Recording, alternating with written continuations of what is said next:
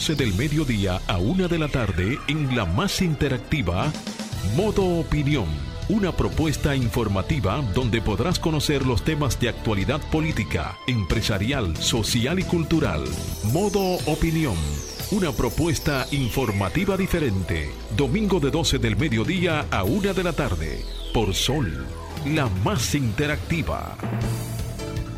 Buenas tardes, señoras y señores. Eh, Jonathan Cabrera, Modo Opinión, el programa dominical más influyente de la República Dominicana. Hoy, eh, bueno, tenemos primicia, eh, primicia rápidamente.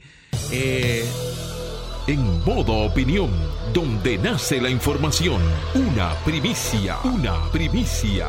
Señores, tiembla la pizarra en el espectro político dominicano, eh, contra todos los vaticinios, el PLD ha elegido como secretario general a Charlie Mariotti Tapia, señores. Charlie Mariotti venció a Rubén Bichara, venció a Andrés Navarro y se constituye ahora en el secretario general que acompañará a Danilo Medina, quien fue elegido por unanimidad como presidente del Partido de la Liberación Dominicana. Eh, rápidamente voy a pasar y le doy la bienvenida a Samuel Sena, nuestro compañero que se integra ahora mismo. Buenas tardes, muy buenas tardes a todos los que nos sintonizan como cada domingo en modo opinión, el programa dominical más importante de la radio dominicana. Señores, eh, saludar como de costumbre a la audiencia y a todos nuestros compañeros de panel, a Julio Muñoz Alegre eh, y eh, a Jonathan Cabrera, Marcia Otaño, nuestra productora, Franklin Tiburcio en los controles y Fernando Quesada tras las cámaras.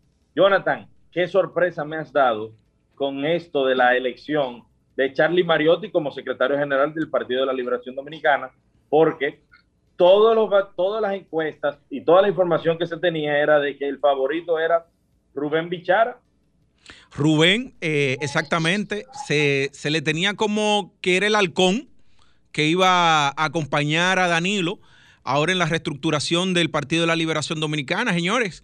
Eh, tú sabes que, eh, Samuel, hay que reconocer que Charlie es un armador.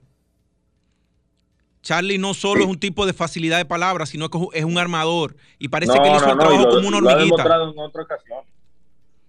Hizo el trabajo como una hormiguita. Y recuerda, eh, recuerda, porque fíjate cómo son las cosas de la vida. Charlie fue el armador del proyecto presidencial de Reinaldo Pared Pérez y Reinaldo Pared Pérez, a quien endosó su apoyo para la Secretaría General, fue a Rubén Bichara. Entonces, contra todo vaticinio, eh, Charlie, Charlie Mariotti se acaba de imponer en el Congreso del Partido de la Liberación Dominicana. El presidente Danilo Medina le pidió a, bueno, eh, emitió unas declaraciones donde, luego de ser elegido como presidente, que él había conversado con, Reinaldo y que le había pedido a Reinaldo que fuera parte del comité político. Eh, Reinaldo parece que accedió. Reinaldo se mantenía en el listado. Pero no, pero luego, luego le, lo volvió a llamar y le dijo que no, que no, que no. Y entonces eh, la petición que hizo el presidente Danilo Medina fue que a Reinaldo Pared se le declarara secretario general ad vitam del Partido de la Liberación Dominicana. Entonces, sí, estas son las informaciones que tenemos para, para, el día de hoy, así empezando calientito. Señores, ahora lo que faltará es ver cuáles serán los resultados que tendrá la Fuerza del Pueblo, que también está embarcada en su Congreso y que lo iba a realizar en el día de hoy y que lo pospuso precisamente para no chocar con el que está celebrando el Partido de la Liberación Dominicana. Yo creo que esta, estos congresos lo que deben dar al, traste con un fortalecimiento de estos partidos políticos que, se renueven, que se, que se, que se adapten a la realidad del siglo XXI. Eh, una de las particularidades que tienen los partidos políticos en la República Dominicana, sobre todo esos que, obedecían a, post-dictadura de Trujillo, y era que obedecían más que nada a una estructuración de una sociedad capitalista. Eh, y en muchos casos hasta precapitalista, ¿no? Entonces la economía ya mundial y la sociedad que vivimos en el mundo, en el mundo de hoy, luego ya de la cuarta revolución industrial, es que las economías son economías de servicio y la transformación que tienen que tener los partidos políticos tiene que ser de cara a, la gente y sobre todo, sobre todo porque eh, muestra de eso, de que los partidos al no adaptarse al nuevo siglo, es que han abierto paso a los outsiders y vemos cómo muchos outsiders, se han convertido en presidente de la República. Samuel, pero una cosa que tenemos y es que eh, ahí tenemos a José Lalú, que salió hoy con un rap dándole candela a, Danilo Medina. Eso vi, eso vi. Mira, realmente José La Luz eh, lo había advertido y él lo sabía. Él sabía cómo es que se manejan los procesos en la política y, yo te voy a decir algo, yo creo que él muy lejos llegó siendo como es, teniendo su el carácter que tiene, siendo una persona que, quiere implementar eh, cosas novedosas, pero muchas veces nosotros como sociedad no estamos, sociedad y, la misma partidocracia no está preparada para esos cambios que él está promoviendo. Pero tú sabes que yo creo que tú crees que se va para la fuerza. No, yo no creo que él se vaya para la fuerza. Yo, yo soy de la creencia que un partido pequeño va a acoger a José La Luz, como ya hemos visto, como ya hemos visto. Pero ese video que anda rodando de José La Luz, tú sabes el ruido que le está haciendo a la elección de presidente Danilo Medina está compitiendo a nivel de viralización. La viralización de ese video está opacando la, elección de Danilo Medina como presidente del Partido de la Liberación Dominicana ahora mismo. Óyeme, ¿en serio? Pero, pero tú no te imaginas cuánto grupo de WhatsApp a mí me ha llegado eso y en todas las redes de todos los medios de comunicación y demás anda, anda ese video. O sea, la noticia de la elección de Danilo Medina ha sido opacada por el video de José, de José Lalú, del rap los tiempos están cambiando. los tiempos están cambiando. Los tiempos no están entendiendo. La gente ya no, las generaciones no responden a, las mismas formas de antes. Eh, bueno, vamos a entrar en los temas de la noticia. Bueno, eh, Samuel, tú que le has dado mucho seguimiento al tema de la apertura de, la, de las clases y demás, el tema de la educación, ya eh, se, reabrirán las, se reabrirán las aulas dentro de un mes, o sea, de manera gradual. Y, yo creo como ha habido una presión social con eso muy fuerte, ¿no? Porque no en el caso de la clase media necesariamente, pero sí en el caso de las clases muy pobres. Eh, recuerda que la, tarde, la tanda extendida venía a ser una especie de desahogo para las familias pobres que no tenían para darle las tres comidas a un muchacho, pero también que si son madres solteras y tenían que ir a trabajar, eh, tener un muchacho en una escuela, que las, las maestras se convertían, eran enanas, porque tú sabes que así.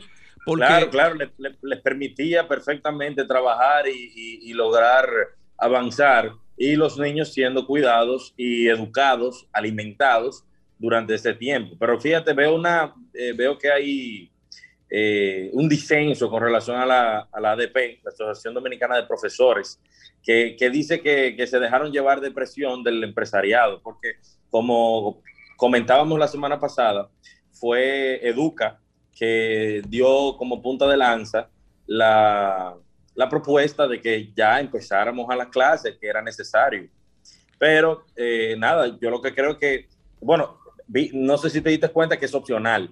Sí, es opcional. no tienen que mandarlo obligatoriamente, pero por lo menos le da esa prerrogativa a los padres de que puedan llevar sus hijos a clase a los que se les está haciendo muy difícil la educación a distancia, la educación virtual, y que, y que muchos de estos niños no queden con esas lagunas permanentes que ya se están teniendo y que se está viendo. Sí, no, evidentemente que la instrucción, la guía del maestro es fundamental para el tema del aprendizaje y también las tareas. Eh, es muy difícil para una familia de clase baja eh, o clase media baja tener, si tiene tres muchachos, tener tres dispositivos. Samuel, ¿y cómo tú te vas a dividir para enseñar a esos tres muchachos? Eso es una locura. Pero bien, eh, señores, congelaron los precios de los combustibles. El gobierno asume 251 millones de pesos en el alza. El presidente Luis Abinader, en la alocución del 27 de febrero, pues eh, eh, dijo que se iba a revisar la ley de hidrocarburos. Yo creo que es una demanda que mm, socorrida ya de la sociedad, pero sin embargo, sin embargo, yo creo que esa revisión de esa ley tiene que hacerse en el marco, en el marco de la reforma fiscal que debe realizarse en la República Dominicana. Y una cosa que sí invitamos a Industria y Comercio es que le den seguimiento al tema del octanaje de los combustibles en, la, en las estaciones de, de, señores. Porque yo vi un video ahí, una prueba que estaba haciendo un joven, y resulta ser que la gasolina premium y la gasolina regular eh, andan, andan en promedio por 82% de octanaje, donde la premium debería tener 99%. Y la, y la, la, la normal debería estar en 89 y resulta ser que una está en 82 y otra está en 81, lo que quiere decir que hay una estafa y un engaño a la ciudadanía. O sea, están engañando a la ciudadanía, eh, estafándole con alrededor de 14, 15 pesos por galón cuando tú no le das el combustible con el nivel de octanaje. Pero además que tú tienes una cantidad de, de vehículos, mucha, muchachas, jóvenes de clase media que hacen un esfuerzo por comprar un vehículo con un préstamo y resulta ser que tú crees que le está echando una gasolina de calidad y entonces el, vehículo si tiene cuatro años de garantía, pues, pues, pues, pues, olvídate de eso porque luego comienzan a dar problemas con el tema de los inyectores, eh, la combustión y, así sucesivamente, señores. Entonces, que se le presta atención a eso, el monitoreo por parte de Industria y Comercio a el el octanaje de los combustibles. Entonces, em, eh, la otra noticia importante, señores, es que ya la República Dominicana supera los 400 mil personas vacunadas contra el COVID. Eh, y también andan unas estadísticas que vi con relacionadas con el turismo que son muy alentadoras y es que la República Dominicana es uno de los países que más pruebas está haciendo para que los turistas y dispone para que los, turistas que decidan ingresar a la República Dominicana y luego vayan a sus países de origen no tengan, no tengan inconvenientes. Eh, hay una, eh, una eh, fuerte decisión del gobierno actual y del ministro David Collado, eh, trabajando para que la industria estratégica, que es el turismo, eh, por cada, por cada eh, em, empleo directo que se genera en el turismo en la República Dominicana, se generan tres indirectos. Déjenme decirles, señores, para que ustedes vean la gravedad de la caída del turismo a nivel mundial, es que se perdieron 120 millones de empleos en el año 2020. Eso es catastrófico para la economía mundial. Y se voy a, Jonathan, yo te voy a, yo voy a comentar sobre eso, porque tú sabes que yo estoy aquí en Punta Cana y realmente me ha, me ha llamado la atención. Eh, ya se, se, ve la merma, se ve, se, se nota en las calles eh, la poca cantidad de, turistas, la poca cantidad de flujo de personas, eh, el descuido ya de, de instalaciones hoteleras. yo ayer hice un bureo recorrí y me voy a referir a eso en un, poco tiempo. Bueno, pues entonces vamos a una pausa y venimos con tu comentario, Samuel. Perfecto, perfecto. Ahora nos ponemos en modo opinión. 12.22 de la tarde, modo opinión por Sol 106.5, la más interactiva. Eh, ahora vamos a dar paso al comentario de Samuel Sena. Muy buenas tardes, señores. Eh, no te escuchas, Samuel. Ok. Sí, Sí, buenas tardes. Eh, tal como comentaba Jonathan eh, antes de la pausa, eh, hablaba de cifras increíbles, astronómicas, en, la cantidad de desempleo y en el tema de la caída del turismo a nivel internacional. la República Dominicana no es la excepción. el gobierno de la República Dominicana recibe gran parte de los ingresos a través del sector turismo se ha invertido una cantidad de dinero importante para tratar de revitalizarlo, de relanzarlo. Pero puedo decirles eh, desde mi perspectiva que este fin de semana estoy en, el este y he podido notar, he podido notar la merma, ¿eh? la, gran desocupación que hay en todo el sector hotelero de aquí, de la zona este. Eh, es increíble y creo que nosotros tenemos que, como, como país, como organizaciones sociales, las organizaciones empresariales, aunar esfuerzos para eh, lograr aumentar este, este sector, los beneficios de este sector y el flujo de, de personas, aunque el COVID sigue latente y ya hemos comenzado todo el proceso de vacunación. Pero la reactivación económica, entiendo que la reactivación económica de nuestro país debe empezar por el sector turismo y el sector industrial, para que nosotros en el corto plazo, corto, mediano plazo, podamos ver eh, cómo se comienza a dinamizar la economía nacional. Porque realmente, señores, el que, el que viene asiduamente a la zona del este principalmente, eh, ve con pena, eh, con, con, mucha preocupación lo que está sucediendo. zonas donde en el pasado uno no podía casi ni transitar, están desoladas. Se ven incluso algunas instalaciones hoteleras que con cierto descuido ya en su, en su planta física. Así que eh, hago un llamado a que sigamos poniendo empeño, tanto, no solo desde el punto de vista gubernamental, sino que todos eh, los que podamos comencemos a, ayudar al sector y a promoverlo, a, los que puedan a visitar y comencemos a dinamizar eh, un, el sector más importante de la economía nacional. Esta es mi reflexión de, del domingo, de este domingo. Jonathan, adelante. Franklin. Bien, gracias Samuel.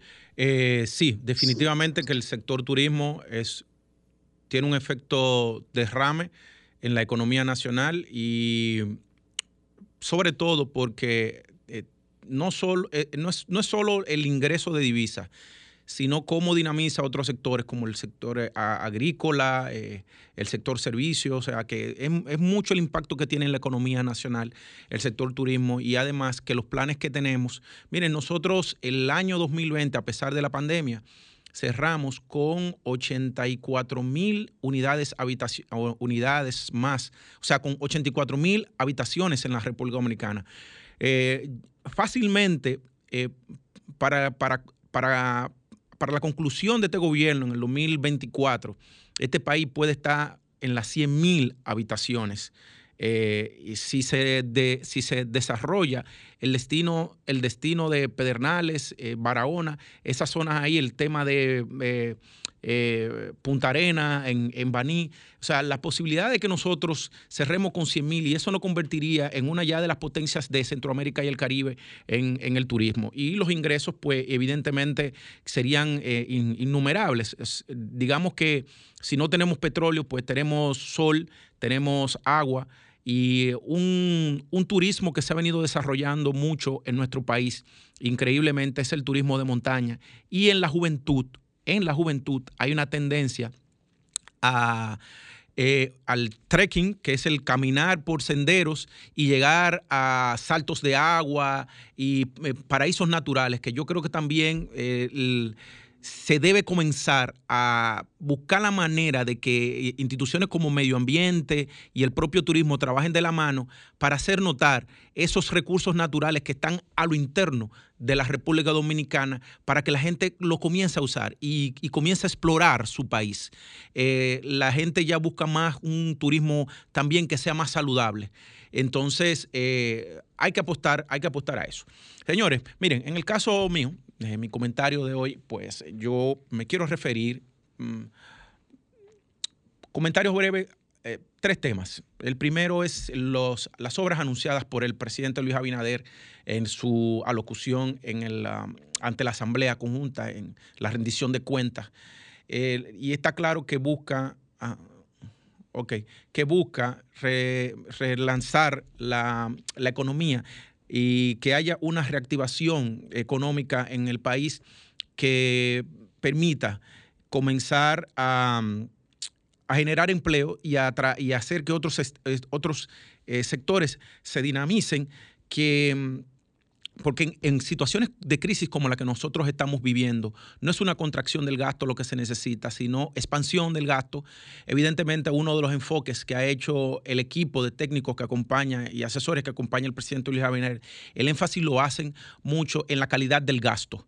En la calidad del gasto público eh, han recortado muchos temas que tienen que ver con viajes, con viáticos, duplicidades que habían en consejos y demás. Y eso ha, permitido que el gobierno tenga unos ahorros significativos en, la, en, en cuanto al tema del gasto y lo puedan destinar al gasto social, sobre todo porque la asistencia a, las personas que se han visto afectadas por la pérdida del empleo con el COVID, más la compra de las vacunas, tienen un peso muy fuerte para, el, para la economía en el gobierno, en el gobierno actual. Eh, Otro tema, señores, que para mí ha sido importante y que es extremadamente novedoso e innovador, eh, ha sido la, la, la, reunión que tuvo el presidente Luis Abinader ayer con periodistas del vecino país Haití. Eh, miren, eso reviste mucha importancia eh, por, por, algo muy simple. En la, dentro de la diplomacia, tú tienes la diplomacia tradicional, pero tú tienes la diplomacia de guante blanco. Y la diplomacia de guante blanco se, auxilia de los medios de comunicación para eh, generar cambio de conducta de las élites y de, la, de las poblaciones en, una, en naciones con las que uno tiene, con las que los países tienen vínculos diplomáticos, relaciones comerciales.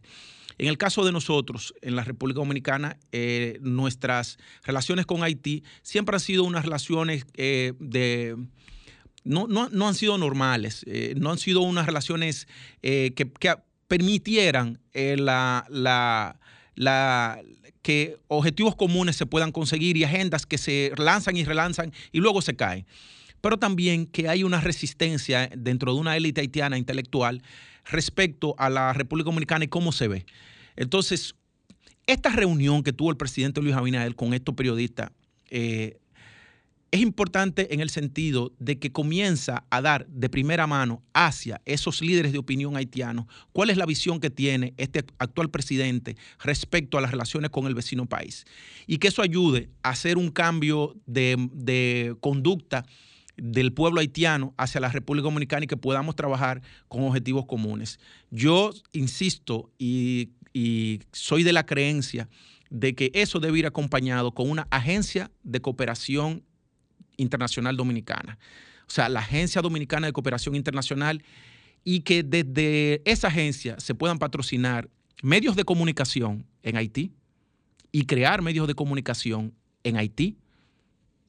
Bien, pero también que se pueda dar asistencia en el registro civil, que tenemos mucha experiencia, que se pueda dar asistencia en el tema de bancarización, en el tema de las MIPIMES, en el tema de emprendimientos. O sea, yo creo que eh, eh, en esa línea debemos ir. Otro, y voy aquí ya concluyendo, miren, en, la, en esta semana, el jueves, el jueves pues en mi condición de presidente del Consejo de Desarrollo Económico y Social, pues fuimos invitados por el ministro de Medio Ambiente a hacer un recorrido en las márgenes del río Sama. Eh, un, recorrido sumamente interesante que todos los dominicanos lo deberíamos ver. Y eso se enmarca en un proyecto que nosotros estamos impulsando, que es la Junta de Mujeres Recolectoras de Plástico de las márgenes del río Sama. Es increíble la cantidad de plástico que tiene el río, que es un problema, y nosotros desde el CODES lo que hemos es visualizado convertir un problema como la cantidad de residuos plásticos que hay en el río Sama, convertirlo en una oportunidad para la reducción de la pobreza, con, en el caso de las mujeres que viven a la margen del, río Sama, bancarizándola, eh, creando una junta de, con, una administración horizontal donde ellas se puedan sentir empoderadas y puedan aportar a sus familias. De manera que eh, en buena hora y seguimos adelante. Vamos a una pausa y venimos. Ahora continuamos con Modo Opinión, donde nace la información. Buenas tardes, 12.35 de la tarde y en esta ocasión vamos, tenemos una invitada muy especial, venimos con la entrevista central. Tenemos a la doctora Rosalía Sosa, eh, es la exdirectora ejecutiva de Participación Ciudadana y actualmente vicedecana de la Facultad de Ciencias Jurídicas de la UAS, una, una mujer que ha estado siempre muy integrada y de cara a a las cosas justas en la República Dominicana y, sobre todo a la transparencia. Buenas tardes, doctora. Gusto tenerla en modo opinión. Sí, la doctora, eh, bueno, la doctora siempre, sobre todo eh, en, su, durante el tiempo que estuvo en, participación ciudadana, eh, mantenía posiciones muy firmes sobre contra aquellos desmanes que, que que se cometían desde la administración pasada, ¿no? Y la falta de transparencia que había en, muchas instituciones del Estado. Y eso le granjeó una notoriedad eh, eh, muy importante. Eh, señores, ¿qué, cuál, ¿qué impresiones tenemos con relación al, a lo que está sucediendo ahora mismo ahí en Sanssouci con, con la elección del secretario general y la reacción que ha tenido? ¿Tenemos la gente de Cabedón también adentro? Sí, tenemos al señor Omar Rodríguez en este momento. Muy buenas tardes, eh, señor Omar. Eh, creo que en unos minutos estaría entrando eh, al Zoom, por vía Zoom, el señor Rafael Zapata. Pero si pudiéramos un poquito, comenzar un poquito y avanzar y hablarles a la, a la población en general y a todos los que nos están sintonizando, don Omar, ¿en qué consiste la actividad que está proponiendo que está organizando Cabedón. Perfecto, muy buenas tardes a todos. Este, sí, la Cámara Venezolana Dominicana de Integración Económica está organizando el primer intercambio comercial del Caribe vía virtual, a través del cual este, se va a hacer este, dos días de conferencia y un día de rueda de negocios de manera virtual no solamente entre los inversionistas y empresarios dominicanos y venezolanos, sino también que en esta oportunidad lo vamos a hacer también invitando a los países de Centroamérica y el resto de los países del Caribe. Ok, perfecto. En el pasado solamente lo habían hecho, que yo recuerde, Venezuela y República Dominicana. Ahora eh, es interesante esa dinámica de incluir a los países de la región porque perfectamente puede ser eh, se pueden abordar muchos temas de comercio, de importaciones y de exportaciones en, en, todos esos países de la región. ¿Algunos temas eh, específicos eh, que, que, se van a tratar en, en, dicha conferencia? Sí, se van a tratar temas que tienen que ver este, con la parte de inversión. Pues este, sabe que eh, tenemos eh, una ley de alianzas público-privadas aquí en República Dominicana, en la cual se van a desarrollar unos proyectos muy importantes para el país y eh, va a ser una gran oportunidad para invitar a inversionistas que quieran aliarse con el gobierno dominicano para la ejecución de esos proyectos. También se van a tratar temas de importación y exportación este, aranceles, materia tributaria, materia financiera, materia este, de relaciones internacionales. Este, tenemos la parte de turismo que es muy importante también para República Dominicana, y no solamente para República Dominicana, sino que tenemos otros países caribeños que están invitados, que también eh, tienen propuestas muy interesantes en el sector turismo. ¿Cómo está la situación del empresariado venezolano? Porque yo sé que y conozco el trabajo que ha venido realizando Cabedón para tratar de integrar, de, promover muchísimo más los lazos comerciales entre la vecina nación bolivariana y la República Dominicana y también eh, los países de la región. Pero para nadie es un secreto la situación eh, sociopolítica y económica que está viviendo Venezuela desde hace unos años y nos gustaría saber eh, si usted tiene esa información de cómo, cómo está evolucionando eso. Ayer vi que se, que se anunció la emisión de un billete de un millón de bolívares. Eh, bueno, todavía no tenemos una información este, formal y fidedigna pues de, este, de esa emisión. Este, se está tratando de manejar mucho el, intercambio, los intercambios comerciales en Venezuela a través de forma electrónica, pero todavía no tenemos confirmado pues una, una nueva emisión de, de, dinero mm, material ah, orgánico.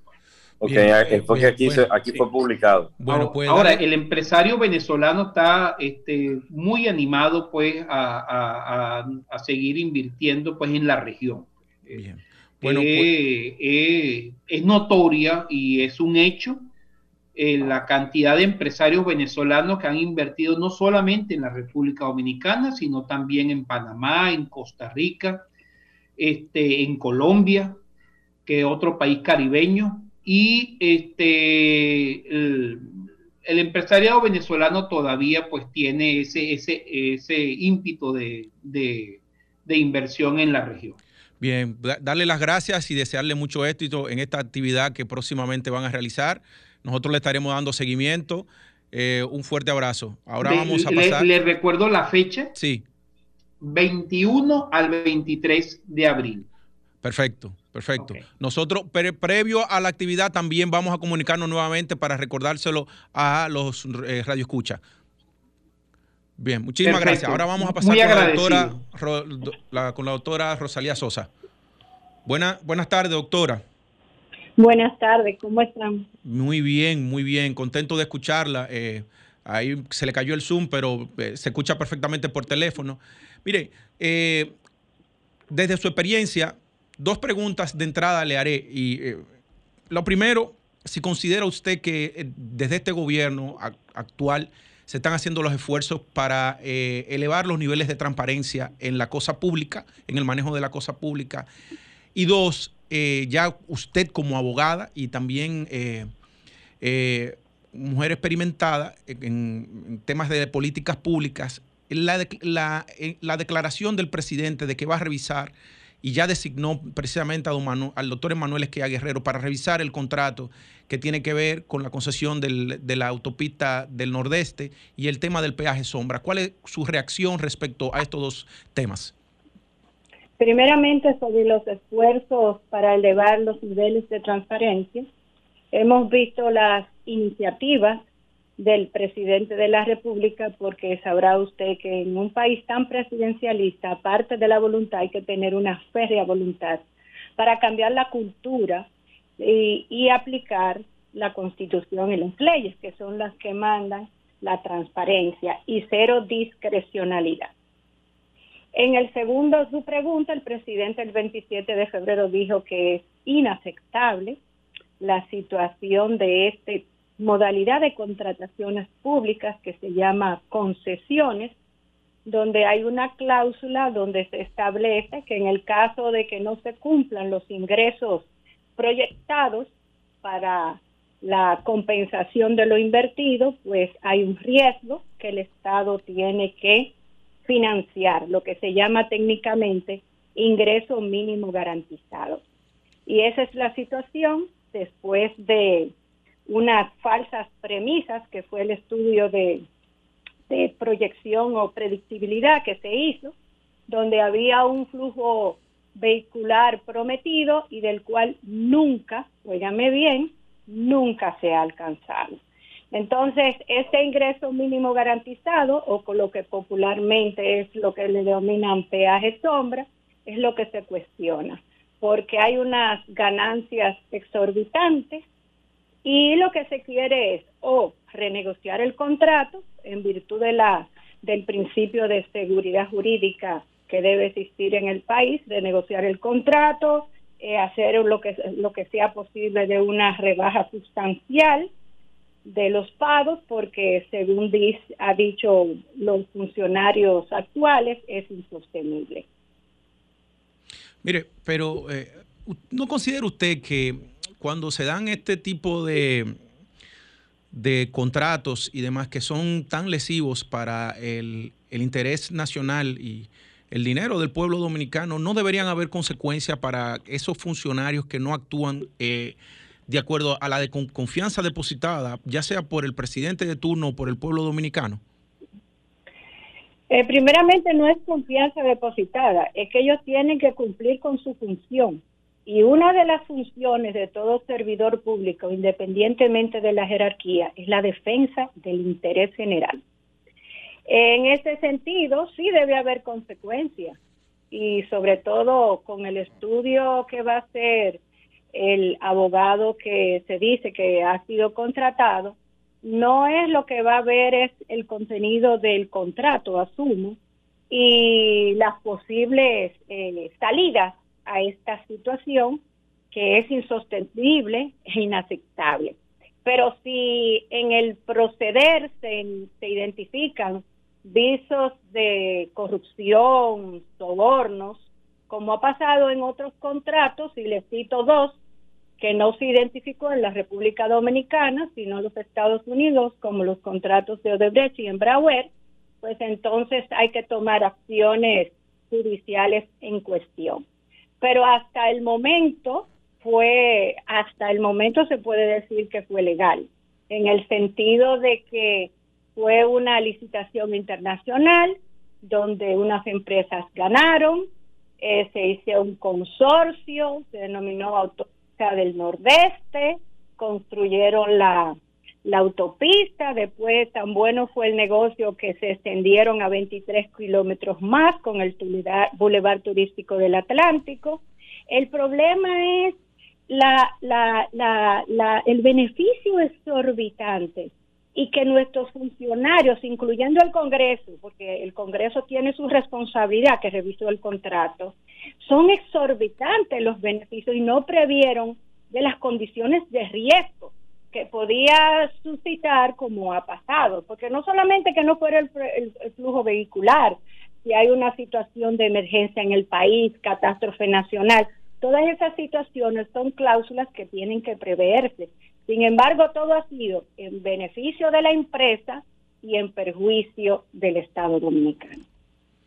Y déjeme decirle que no solamente es en dinero, sino que el costo del peaje es inaccesible para un dominicano. Y nosotros tenemos derechos a ir a cualquier eh, lugar del país también. Hay que ver. Y mire, le voy a decir, en Colombia ah, existió esa modalidad y, y el pueblo fue y destruyó las, las, las casetas de peaje en protesta al alto costo que existía en esas carreteras. Sí, ese peaje ha sido un lastre para el desarrollo turístico de esa zona. Una zona con mucho potencial, porque es que prácticamente usted tiene que adicionarle son 5 mil pesos nada más por transitar por esa autopista para ir y venir. Mire, no quiero, no quiero dejarla eh, eh, para hacerle, como usted ya es una profesora durante mucho tiempo eh, universitaria, ¿cómo, cómo, ha, ¿cómo ha visto usted el tema de la integración de la del, estudiantado y de los profesores al uso de la, de la, eh, de la enseñanza remota y cómo ve en perspectiva futura el tema de la educación en la República Dominicana eh, en, en cuanto a educación superior. En estos momentos estamos bajo la modalidad de entornos virtuales de aprendizaje. Todos los profesores, no solamente de la Universidad Autónoma de Santo Domingo, nos hemos sentado a mejorar nuestras destrezas en esa modalidad porque anteriormente la teníamos semipresencial. De hecho, la universidad tenía eh, algunas asignaturas bajo esa modalidad. Pero el año pasado, durante la pandemia y el confinamiento que tuvimos, todos nos sentamos a estudiar diplomados, certificaciones y estamos haciendo un esfuerzo de que mm, desarrollar la enseñanza en la modalidad virtual que se quedó en la República Dominicana, porque particularmente la Universidad Autónoma de Santo Domingo se invirtió bastante dinero en una plataforma que hoy nos servimos y que seguiremos sirviéndonos de ahí, porque aunque pasemos a la presencialidad, yo estoy muy segura que no habrá la presencialidad plena en la Universidad Autónoma de Santo Domingo. Hay una aceptación de los estudiantes, pero en el caso de la Universidad Autónoma de Santo Domingo, nosotros tenemos estudiantes con situaciones muy particulares, en el sentido de que tiene que contar con un dispositivo, tiene que contar con conexión y también tiene que contar con energía eléctrica, que es una de las limitaciones en muchas ocasiones de nuestros estudiantes. Usted sabe que el Internet, la UNESCO hace tiempo lo declaró como un derecho fundamental y estamos a la espera de que nuestros estudiantes y el pueblo dominicano pueda usufructuar ese derecho fundamental, porque todos sabemos que es un poco costoso. Así es. Bueno, doctora, eh, agradecerle que disponga de su tiempo hoy domingo eh, eh, para como hablarle al pueblo no a través del Sol 106.5. muchas gracias y que tenga un feliz almuerzo siempre a sus órdenes y permítame recordarles a la mujer dominicana que tenemos que seguir luchando por el empoderamiento, por nuestros derechos y por la igualdad a la sazón de mañana, el Día Internacional de la Mujer. Así es. Bueno, muchas gracias. Vamos a una pausa. Bueno, señores, 12.55 de la tarde. Eh, eh, vamos a ir resumiendo ya lo los acontecimientos de hoy domingo eh, en el Congreso del Partido de la Liberación Dominicana. el presidente, el expresidente Danilo Medina, ha sido elegido el presidente de manera unánime del Partido de la Liberación Dominicana. Eh, le dio la gracia a Temo por haberle conducido el partido desde octubre hasta hoy, de entregárselo nítido, limpio. Eh, y la, la, petición del presidente Danilo Medina de que se declare también a, a Reinaldo Pared Pérez como secretario general advitan del Partido de la Liberación Dominicana. No sé cuál será la connotación y cuál rol tendría un secretario advitan del, Partido de la Liberación Dominicana. Eh, también se informó en, esa, en ese congreso pues, que el eh, Felucho Jiménez, eh, José Tomás Pérez y Alma Fernández declinaban su interés de ser parte del comité político de ese partido. también, y contra todo vaticinio, contra todo vaticinio, fue electo de manera sorpresiva como secretario general el señor Charlie Mariotti Tapia. Yo me imagino que habrá celebración por Pipa. Eh, Charlie, no, suave hoy. Yo sé que, ¿verdad? Eh, hay motivo de fiesta. Eh, yo me imagino que tú tendrás unos cuantos cerdos ya allá en Monteplata, en Puya. Eh, y estarán los amigos tuyos esperándote allá, ¿no? Por esta, por esta elección. En caravana saldrían ya para, para, para Monteplata. De manera que eso tenemos en el día de hoy. Modo opinión, los cerradores de la semana. Gracias por su sintonía. Un fuerte abrazo y feliz almuerzo. Nos vemos el próximo domingo.